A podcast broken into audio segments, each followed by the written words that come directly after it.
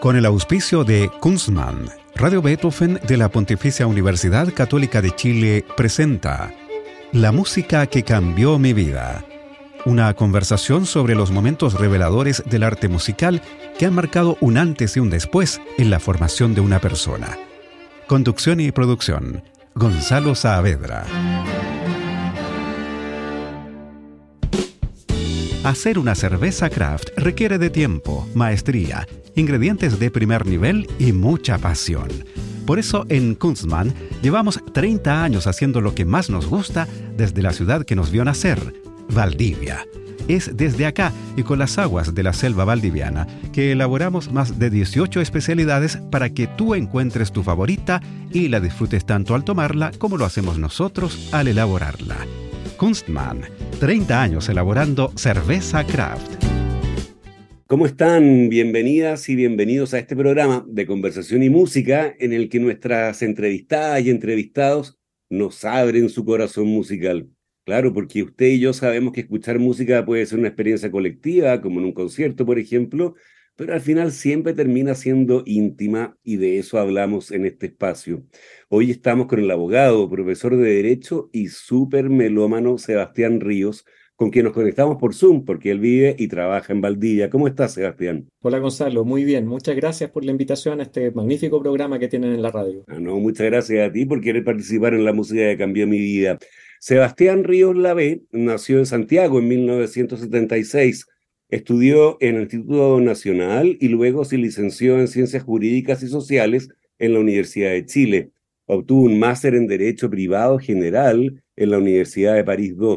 Hoy es profesor adjunto del Instituto de Derecho Privado y Ciencias del Derecho y director de la Escuela de Derecho en la sede de Valdivia de la Universidad Austral de Chile. Sebastián, ¿por qué te fuiste a Valdivia y dejaste la Facultad de Derecho de la Universidad de Chile, donde fuiste el mejor alumno de Derecho Comercial y donde se te recuerda como el mejor profesor de Derecho Civil que ha pisado esa facultad? Bueno, esas son un, poco de exageración, ¿no? Que tienen también algunos estudiantes que en sus publicaciones de Internet la verdad es que estaba pasando por un momento complicado en mi vida, desde un punto de vista personal, también desde un punto de vista familiar. Surgió la posibilidad de buscar un nuevo horizonte acá en Valdivia, con un cambio de ciudad y con un cambio de, institución. Em, la Universidad Austral me acogió, me acogió con, mucho cariño, ya llevo casi una década acá y la verdad es que estoy muy contento. Ha sido una de las mejores decisiones que haya tomado esto de cambiar Santiago, que es una ciudad que al mismo tiempo quiero y odio tanto, digamos, ¿no? Todas las ventajas y todos los graves inconvenientes que tiene siendo santiaguino de toda la vida, tú también lo sabrás, Gonzalo, hay algunas cosas que ya son insoportables y, la calidad de vida en el sur eh, hace que esto sea una, una, muy grata experiencia. Claro, de todas maneras, eh, sabemos por Twitter que eres un consumadísimo melómano, como decíamos, y tuiteas sobre temas de actualidad, pero sobre todo de música. De hecho, hace unos días nos enteramos por un tuit tuyo que había sido un concierto de la Orquesta de Cámara de Valdivia, dirigida por Roberto Fischer, con un programa con obras de Nicolás Humada, era un estreno absoluto, ¿no es cierto? Eh, Nicolás Humada, un joven compositor titulado en el Instituto de Música de la Universidad Católica en 2021, la obra se llama Al borde de la aurora, y también ese concierto tenía el concierto para guitarra y pequeña orquesta de Hitor Villalobos, con el solista Pablo Márquez, que como Ancor, contabas tú en Twitter, tocó nada menos que el finale de la sonata de Alberto Ginastera y la suite Peleas de Melisande de Jean Sibelius, que como veremos en este programa es uno de tus compositores, o no sé si el compositor que más te gustan. Por ahí, por ahí estamos, por ahí estamos. De todas maneras forma parte de la lista corta. Bueno, tener la orquesta clásica, la, orquesta de cámara de Valdivia, eh, en esta pequeña ciudad de 150.000 habitantes, como también dije en el tweet, es verdaderamente un lujo.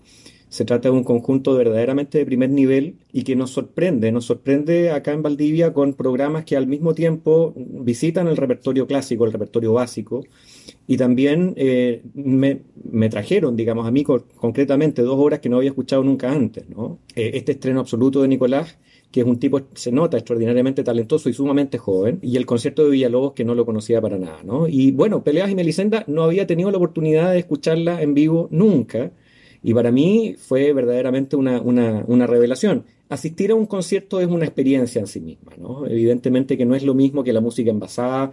Em, Tanto así que me repetí el plato, me repetí el plato el día siguiente y sin, sin, sin ningún problema, teniendo literalmente el aula magna donde toca la orquesta a 50 metros de mi oficina donde estoy en este momento dándote la entrevista. Entonces, de verdad, es, es, es verdaderamente un lujo. Ah, qué bien. Sí, claro, porque yo no he tenido el gusto todavía, pero sé que Fisher está al frente de esa orquesta desde 2020 y tienen una temporada anual original en su programación y muy atractiva. De verdad, es un privilegio, como dices tú. Oye, ¿cuáles son tus primeros recuerdos con la música? ¿Cómo se desarrolló la pasión y la erudición también, que son evidentes en tus mensajes en Twitter, entre otras cosas? Bueno, mira, eh, básicamente es por curiosidad, ¿no? Eh, yo en este programa voy a hacer un poco de trampa y te voy a confesar que esta no es la música que cambió mi vida, esta es la música que modela mi vida todos los días. Lo que cambió mi vida verdaderamente fue la radio Beethoven, porque en, aquella época, estamos hablando de, era bastante chico, en mi casa se escuchaba música clásica, mi abuela eh, paterna tocaba el piano y, siempre, siempre había contacto con, música clásica en distintos niveles, ¿no? De, de la música clásica verdaderamente, si tú quieres en serio, hasta esta esta, especie de eufemismo que se llama el easy listening. Y entonces, claro, en, en, una primera etapa habían algunos cassettes en aquella época, por supuesto. Primero en la radio cassette, después en un mini componente un poquito más sofisticado, con verdadero estéreo. Y el primer recuerdo que tengo era un cassette eh, de la CBS de Leonard Bernstein dirigiendo la Filarmónica de Nueva York, la quinta de Beethoven, la octava de Schubert, con una fotografía de Bernstein, por supuesto, completamente concentrado en trance dirigiendo la orquesta. Eh, y claro, pues escuchar los, los, primeros compases de la quinta siendo pequeño eh, fueron, fueron una gran experiencia, pero también dándome cuenta que estaba permanentemente rodeado de la, de la música clásica, ¿no? El, el, concierto 21 de Mozart que aparecía en el informe del tiempo del Canal 7 en aquella época, digamos, cuando era chico me daba susto por supuesto que con el tiempo logré apreciarlo, digamos, y entender la diferencia entre los distintos tipos de piezas, los distintos estados de ánimo, el, acompañamiento del piano con la orquesta o una pieza orquestal o una pieza de cámara, etc. Y ahí, ahí comenzó todo, ahí comenzó todo. También con la amistad que tuve con un amigo de mi papá, que era bibliotecario y que era operático, ¿no? Y que me introdujo también al mundo de la ópera, digamos, con algunas grabaciones que también se conseguían en cassettes en esa época de maneras lícitas o a veces no muy lícitas, porque bueno, eh, la oferta que había en ese tiempo era, era diferente hasta que llegó la radio, hasta que apareció la radio y me hice asuido a escuchar la radio y bueno, eh, lamentaba mucho, digamos, de que de pronto los conciertos bonitos que yo quería escuchar y las piezas nuevas las daban justo en horario de clase y entonces siempre estaba ahí la tensión de si escuchar la radio o de ir a clase. Bueno, como yo de chico alumno Mateo y, y fome, por supuesto que jamás me perdí una clase. Así que eran más bien las horas de la tarde las que usaba para escuchar la radio de Beethoven en la que permanecía pegado buena parte del día. Grababas también, me imagino. Grababa y también, y también disfrutaba mucho los otros segmentos, porque la radio Beethoven también tiene el programa de puro jazz. Y, esa es una cosa que yo también siempre digo, yo, yo no escucho todo tipo de música, yo soy selectivo. Hay algunas músicas que no escucho, digamos, por principio, digamos, ¿no? Reggaetón, por ejemplo. Reggaetón por, por un tema por un tema, por, por, ejemplo, de gusto y también por un tema de sexismo de las letras, en fin, una serie de cosas. Pero, pero escucho música variada, escucho música clásica, que es la que va modelando mi vida permanentemente. Escucho jazz también, escucho rock clásico, escucho pop de los 80, tuve una etapa metalera también en los 90, o sea, pero siempre soy selectivo, siempre trato de escoger las, las cosas que no solamente suenan bien o que suenan atractivas o pegajosas, digamos, sino cosas que tienen quizás un significado más profundo, eh, letras con mayor contenido, eso, eso fundamentalmente. ¿Qué te parece que vayamos a tu lista de músicas que te han cambiado o te han, tú decías, te modelan la vida cada día? Sí, porque em, hacer la lista es particularmente complicado. ¿Te acuerdas de las piezas que te impactaron cuando eras chico, por ejemplo? Y vienen a la cabeza cosas que estás escuchando actualmente y que te resultan también sumamente atractivas, ¿no? Entonces, eh, esta, esta es la tarea quizás más compleja y me imagino que todo el mundo te lo ha dicho en los programas también. Claro, sí, si a uno le gusta la música es difícil elegir cuatro, cinco, seis piezas que no sé que lo hayan marcado a uno porque seguro que son muchas más. De hecho, la primera lista que tú me mandaste tenía 10, 9 o 10 obras y finalmente tuvimos que seleccionar para que quedara eh, algo que pudiera tocarse en el programa y que pudiéramos conversar sobre esas obras también. Tú elegiste como primera obra la segunda sinfonía de de Jan Sibelius, especialmente la transición entre el tercer y cuarto movimientos, ¿no? que es muy famosa, pero ¿cuál es tu historia con esta obra que es de 1902, ¿no es cierto? Luego revisada en 1903, que es la versión final. ¿Cuál es tu historia? La historia más concretamente, Gonzalo, eh, eh, dice relación, si tú quieres, con, con, la gran sofisticación que tiene Sibelius para componer esa transición. ¿no? Este recurso ya lo habíamos escuchado antes, ¿no? lo habíamos escuchado en Beethoven en la, quinta y en los tres movimientos finales de la pastoral. Eh, y, es, impecable, es increíble cómo pasa de, ese esquerzo eh, vivachísimo, ¿no? particularmente rápido, que está estructurado sobre la base de motivos muy sencillos, a veces estructurados en una sola nota que se repite varias veces, ¿no? a una expansión cada vez mayor, digamos, que desemboca con el alegro final eh, en, un clímax que es particularmente grandioso. ¿eh? Y bueno, y que nos lleva finalmente al, al, término de la obra. Eh, a mí me resulta particularmente interesante Sibelius también como compositor por el hecho de continuar con esta tradición sinfónica, ¿no? Que, que en parte, digamos, lo sitúa más cerca de Brahms, por ejemplo, que de Mahler, que es su contemporáneo. Brahms, un compositor al que le tengo particular cariño y aprecio, y bueno, que no, por, no, no, pudimos incluirlo esta vez en la lista, ¿no?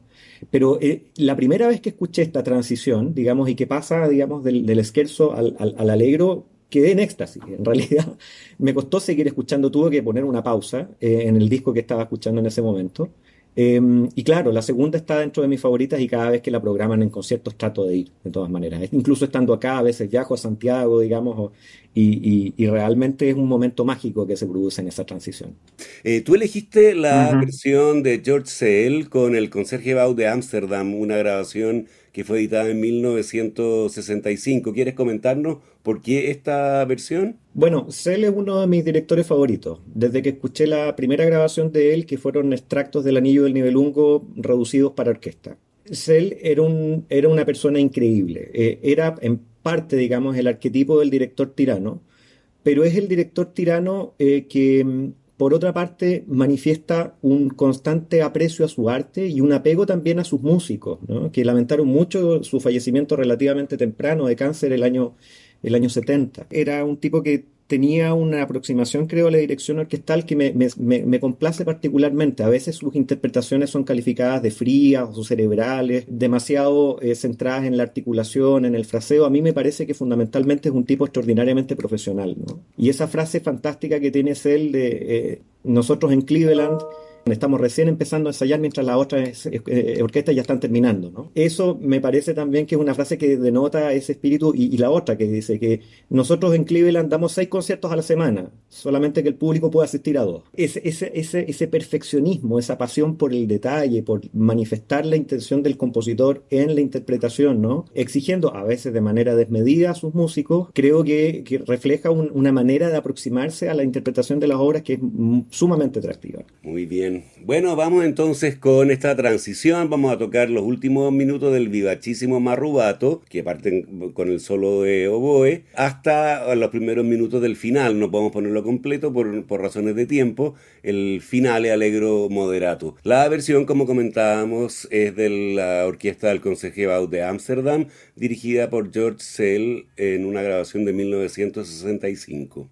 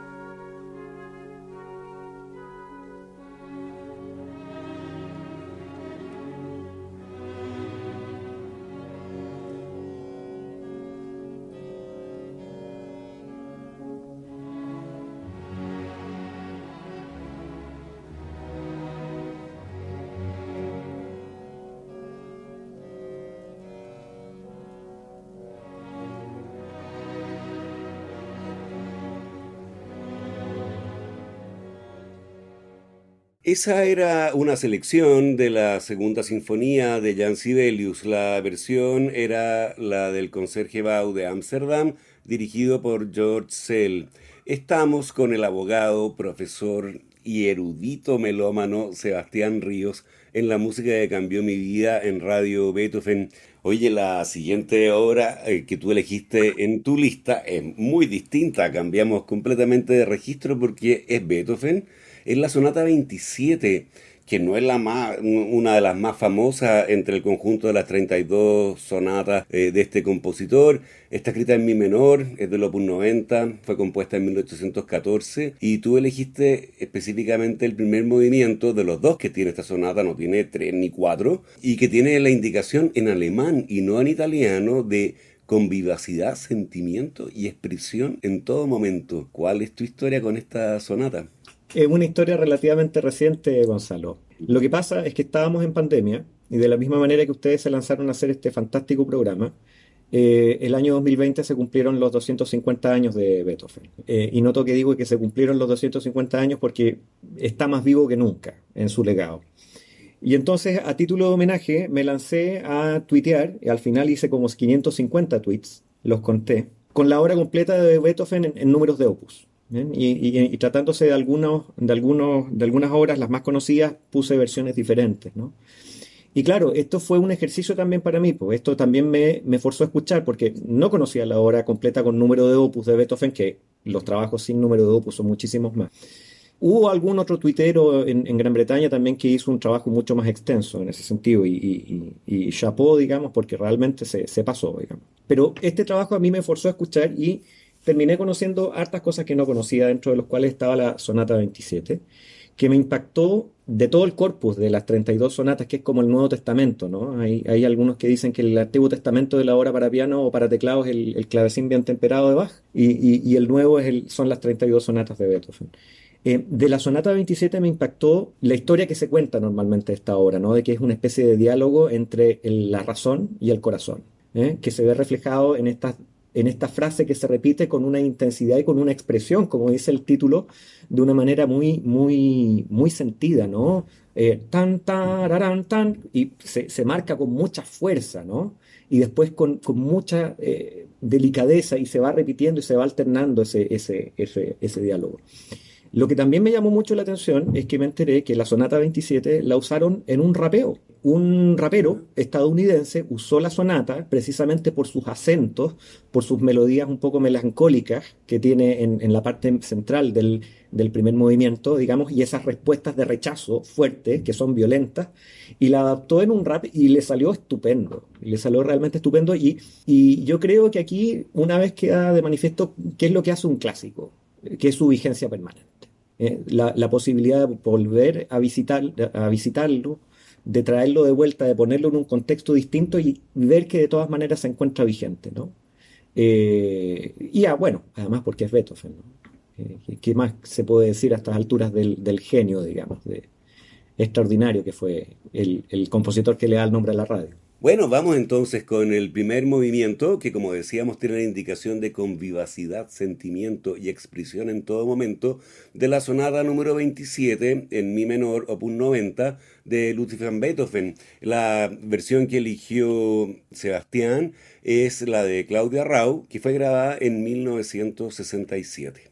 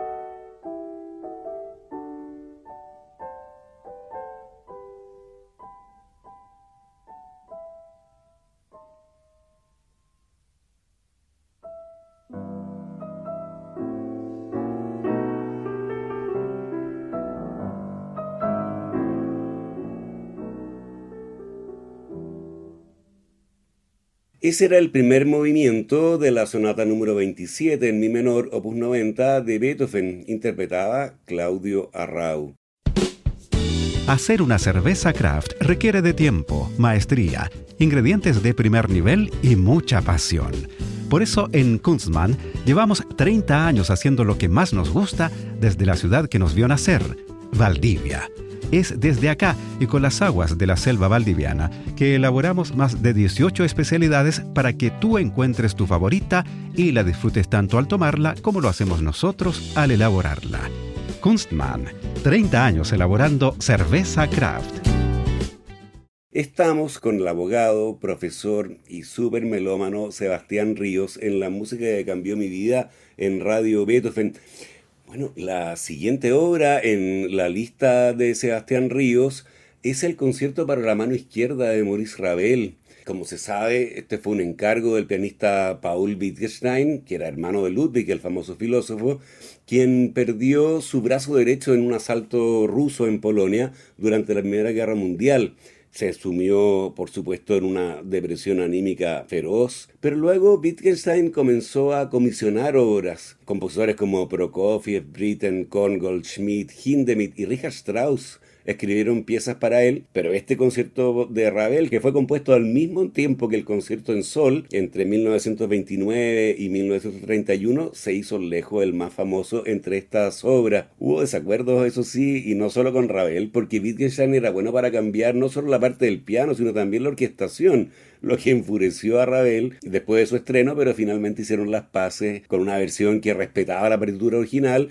que tocó Wittgenstein y dirigió Ravel en el año 32. ¿Cuál es tu historia personal, Sebastián, con este concierto que es exquisito de escuchar?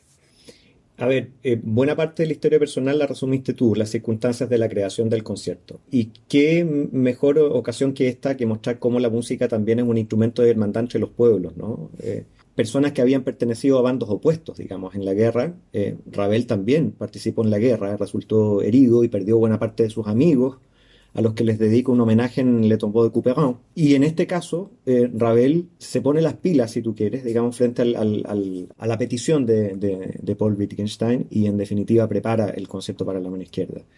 Claro, el desacuerdo también deriva en parte de que eh, se dice de que en, se juntaron en algún momento a tocar el concierto juntos y Ravel tocó la parte para orquesta en el piano. Y Wittgenstein quedó desolado completamente porque aparentemente Ravel no era un intérprete para piano tan extraordinario como él creía que era. Y respecto del concierto mismo, es una magia, es una magia porque tú has escuchado antes, digamos, como melómano, piezas para piano para las dos manos, empiezas a tratar de identificar lo que toca la derecha, lo que toca la izquierda, los momentos en que se cruzan, qué sé yo, y, te das cuenta de la maravilla que consiste en hacer que el piano suene como si te lo están tocando las dos manos. Hay, entre comillas, trucos, como por ejemplo el tema de em, el uso del pedal, digamos, que prolonga las notas y te da la sensación de estar tocando las notas simultáneamente. Eh, el uso del pulgar también, que va articulando la melodía en el registro más grave, pero lo que es extraordinario es la, es la parte final, en la parte final que es de una complejidad extraordinaria, según entiendo, incluso para alguien que toca con las dos manos, en donde realmente se, se, produce un efecto mágico, y además porque es un concierto que está impregnado por el jazz, hay, hay, de la misma manera que en el concierto en Sol, hay muchas influencias del jazz, está la historia con Gershwin, y el hecho de que Gershwin eh, estaba, digamos, enamorado en el fondo de Ravel de la música y de, y de lo fantástico compositor que era y le dijo, por favor, dame clase. Y Ravel, en, un acto extraordinario, le dice, usted sea como es. Lo único que va terminando es, va a ser un mal Ravel, si yo le doy clase. Y, el último detalle, parte con un solo de contrafagot, con una melodía preciosa que yo creo que el contrafagotista la, agradece cada vez que le toca, porque bueno, igual de todas maneras es complicado, pero hace lucir el instrumento y le da una belleza muy especial al concepto. Bueno, escuchemos entonces los primeros minutos del concierto para la mano izquierda de Maurice Ravel. Los intérpretes que eligió Sebastián son Samson François y la Orquesta de la Sociedad de Conciertos del Conservatorio de París, dirigida por André Cluitans.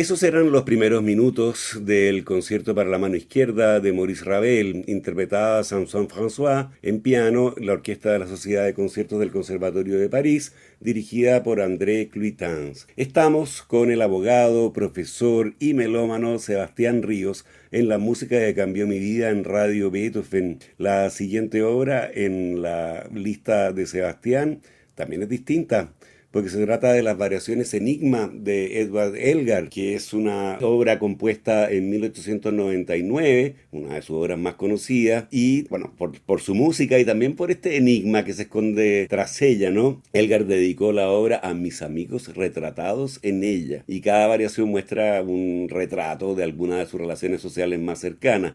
¿Cuál es tu historia con esta obra, Sebastián? Mis historias son dos. La primera historia es a propósito de la amistad. Me parece que la obra habla precisamente acerca de la amistad. Elgar explicó todo esto en un libro, ¿no? No, dijo finalmente cuál era el tema enigmático, que todo el mundo plantea, bueno, cuál es, digamos, todavía no saben, ya hay distintas hipótesis, explicaciones, cada una más ridícula que la otra. Y el que escogí dentro de las variaciones de Enigma es, eh, Nimrod, que es eh, Augustus Jäger, que era un amigo de Elgar.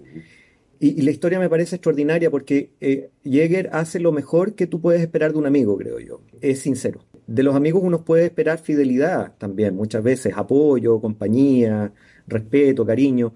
Pero la sinceridad yo creo que es uno de los valores más difíciles, que, una de las misiones más difíciles que tiene que, que cumplir un amigo. Eh, Jäger era crítico, y criticaba a Elgar y le decía, mira, la verdad es que esto lo está haciendo mal, esto lo estás haciendo bien, cuando la crítica negativa era particularmente fuerte. Pero llega un momento en que Elgar está deprimido, está cansado, está, está choreado, como decimos nosotros en Chile, por los contratiempos que tiene en su carrera de compositor, y Jäger le saca en cara la figura de Beethoven, que contra viento y marea se sobrepone al destino y le dice, tú tienes talento, sigue adelante, compón, y evocan precisamente los movimientos lentos de Beethoven, lo inspirados que eran esos movimientos, lo bellos que eran, y claro, Elgar le dedica a Nimrod, Jäger en alemán es cazador, y Nimrod era el cazador de la Biblia, si tú quieres, ese personaje bíblico antiguo, y de ahí el nombre de la variación, y entonces, claro, particularmente los británicos tienen una lectura, porque claro, el tema parece muy noble, muy británico en su, en su origen, pero, pero yo creo que esta es nuevamente una variación que habla de un asunto universal, que es el apoyo que le da un amigo a otro amigo con su sinceridad y con su apoyo en un momento de aflicción. Y el, la admiración que sienten por esa figura que es inspiración en un momento como ese que también es Beethoven.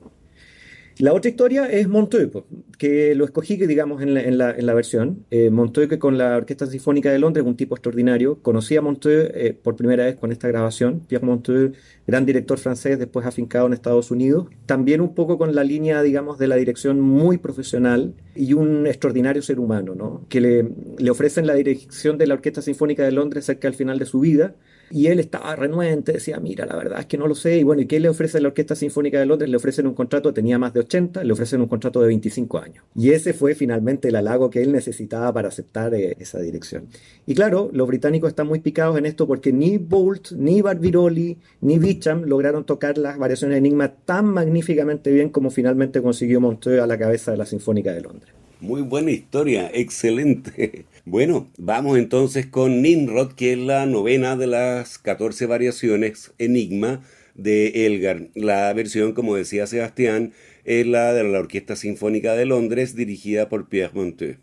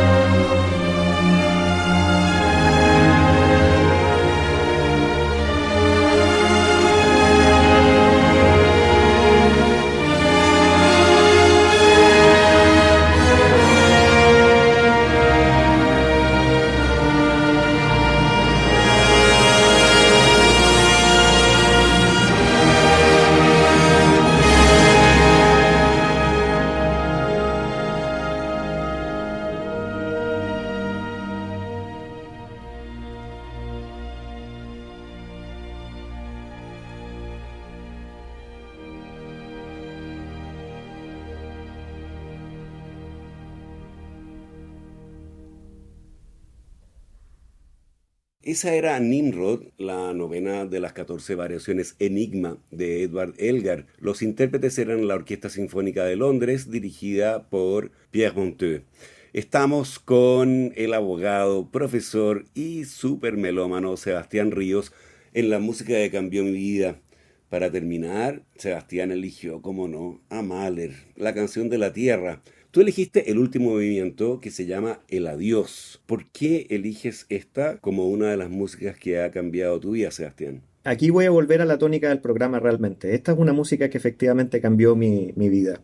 La primera vez que escuché la canción de la Tierra, entendí bastante poco. Cuando escuché el título yo pensé, bueno, Mahler se nos puso ecológico, no sé, eh, pero finalmente un poco también en el espíritu de, por ejemplo, el inextinguible de Nielsen, de la Sinfonía 4, cumple hasta cierto punto esta canción de la Tierra eh, esa visión de Mahler de abarcar el mundo. Y yo creo que lo que hace Mahler acá es un ejercicio que en sí mismo es muy occidental, ¿no? Contrapone Occidente y Oriente, esas dos concepciones de la vida y del tiempo, ¿no? El, el eterno retorno oriental versus, digamos, la concepción lineal, digamos, que nosotros tenemos en Occidente, ¿no? Y lo he reflejado en el, en el diálogo final, en estos poemas, digamos, de, de Lita y Po, traducidos por Betke, de una versión francesa, que, que fue la primera traducción. Entonces, finalmente, claro, uno puede decir hasta qué punto Mahler se vio realmente influenciado por Oriente, pero, pero yo creo que finalmente efectivamente ocurre porque una idea que es la del amigo que ve que su vida está terminando y que se lamenta por ello, y el otro amigo que piensa, en definitiva, de una manera completamente opuesta y que piensa que todo es un retorno al inicio, digamos, todo es un permanente recomenzar, ¿no? Y vas desde, desde la, la, canción báquica sobre el lamento de la tierra, digamos, del inicio, donde finalmente se plantea, digamos, este lamento de ¿para qué vivir si apenas tenemos ni siquiera 100 años para gozar de la vida? Que eso, eso lo dicen en un momento en, en, en la canción, y llegas a este, a este cierre, en el marco de una orquestación extraordinaria, con una emoción maravillosa, con una intensidad que finalmente se cierra en, este, en esta última parte del adiós, digamos, con este eternamente, eternamente, que parece finalmente fundirse, digamos, en el, en el, en el silencio, ¿no? Y, como que nos acompañara permanentemente. Cuando lo, realmente logré comprender, llegar a, a, a, ese grado mayor de comprensión que tú tienes de una obra cuando la escuchas varias veces, cuando te informas, cuando lees, cuando empiezas también a conectar con otros artes. Y la, música modela mi vida también, no solamente porque, por la música en sí misma, porque también me ha permitido adentrarme en, muchos otros artes, digamos. Mi gusto por la pintura, mi gusto por la literatura, vienen en parte también por la música y por lo conectadas que están muchas veces estas artes en ciertas obras musicales o, o en ciertos dramas musicales también con eso pretendo un poco cerrar, ¿no? Con esta reflexión quizás un poquito de Silvaná, en el sentido de que la música modela tu vida, por una parte, y por otra parte te permite tener una reflexión más profunda acerca de las cosas que te rodean, te permiten apreciar mejor la vida. Eh, yo creo que permite a, una, alguien ser incluso ser mejor persona, digamos, ¿no? Eh, por el hecho de dejar de vivir quizás demasiado centrado en uno mismo o en la rutina diaria, digamos, y tratar de, por un momento, eh, estar en la mente de otra persona que vivió 100 años, 200 años antes que uno y verse enfrentado nuevamente a esos temas o a esas situaciones que finalmente nos afectan permanentemente como seres humanos. Bueno, escuchemos entonces los últimos minutos eh, del último movimiento de la canción de la Tierra de Gustav Mahler, la versión que eligió Sebastián es nada menos que de la mezzo soprano Christa Ludwig y la Philharmonia Orchestra, eh, dirigidos por Otto Klemperer en una grabación de 1967.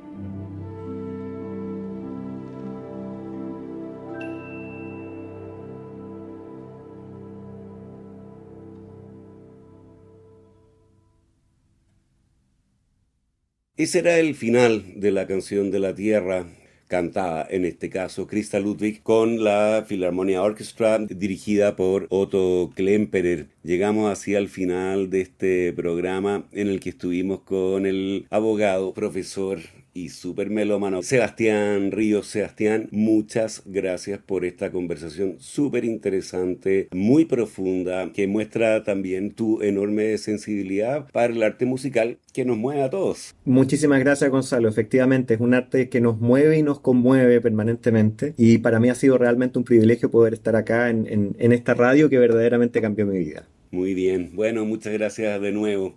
Y a ustedes los dejamos convidados para una nueva versión de este programa el próximo lunes a las 20 horas. Recuerden que pueden escuchar este capítulo y los otros que han sido emitidos en forma de podcast en nuestro sitio web beethovenfm.cl y también en Spotify buscando la música que cambió mi vida. No dejen nuestra sintonía porque ya viene puro jazz con nuestro amigo Roberto Barahona. Muy buenas noches.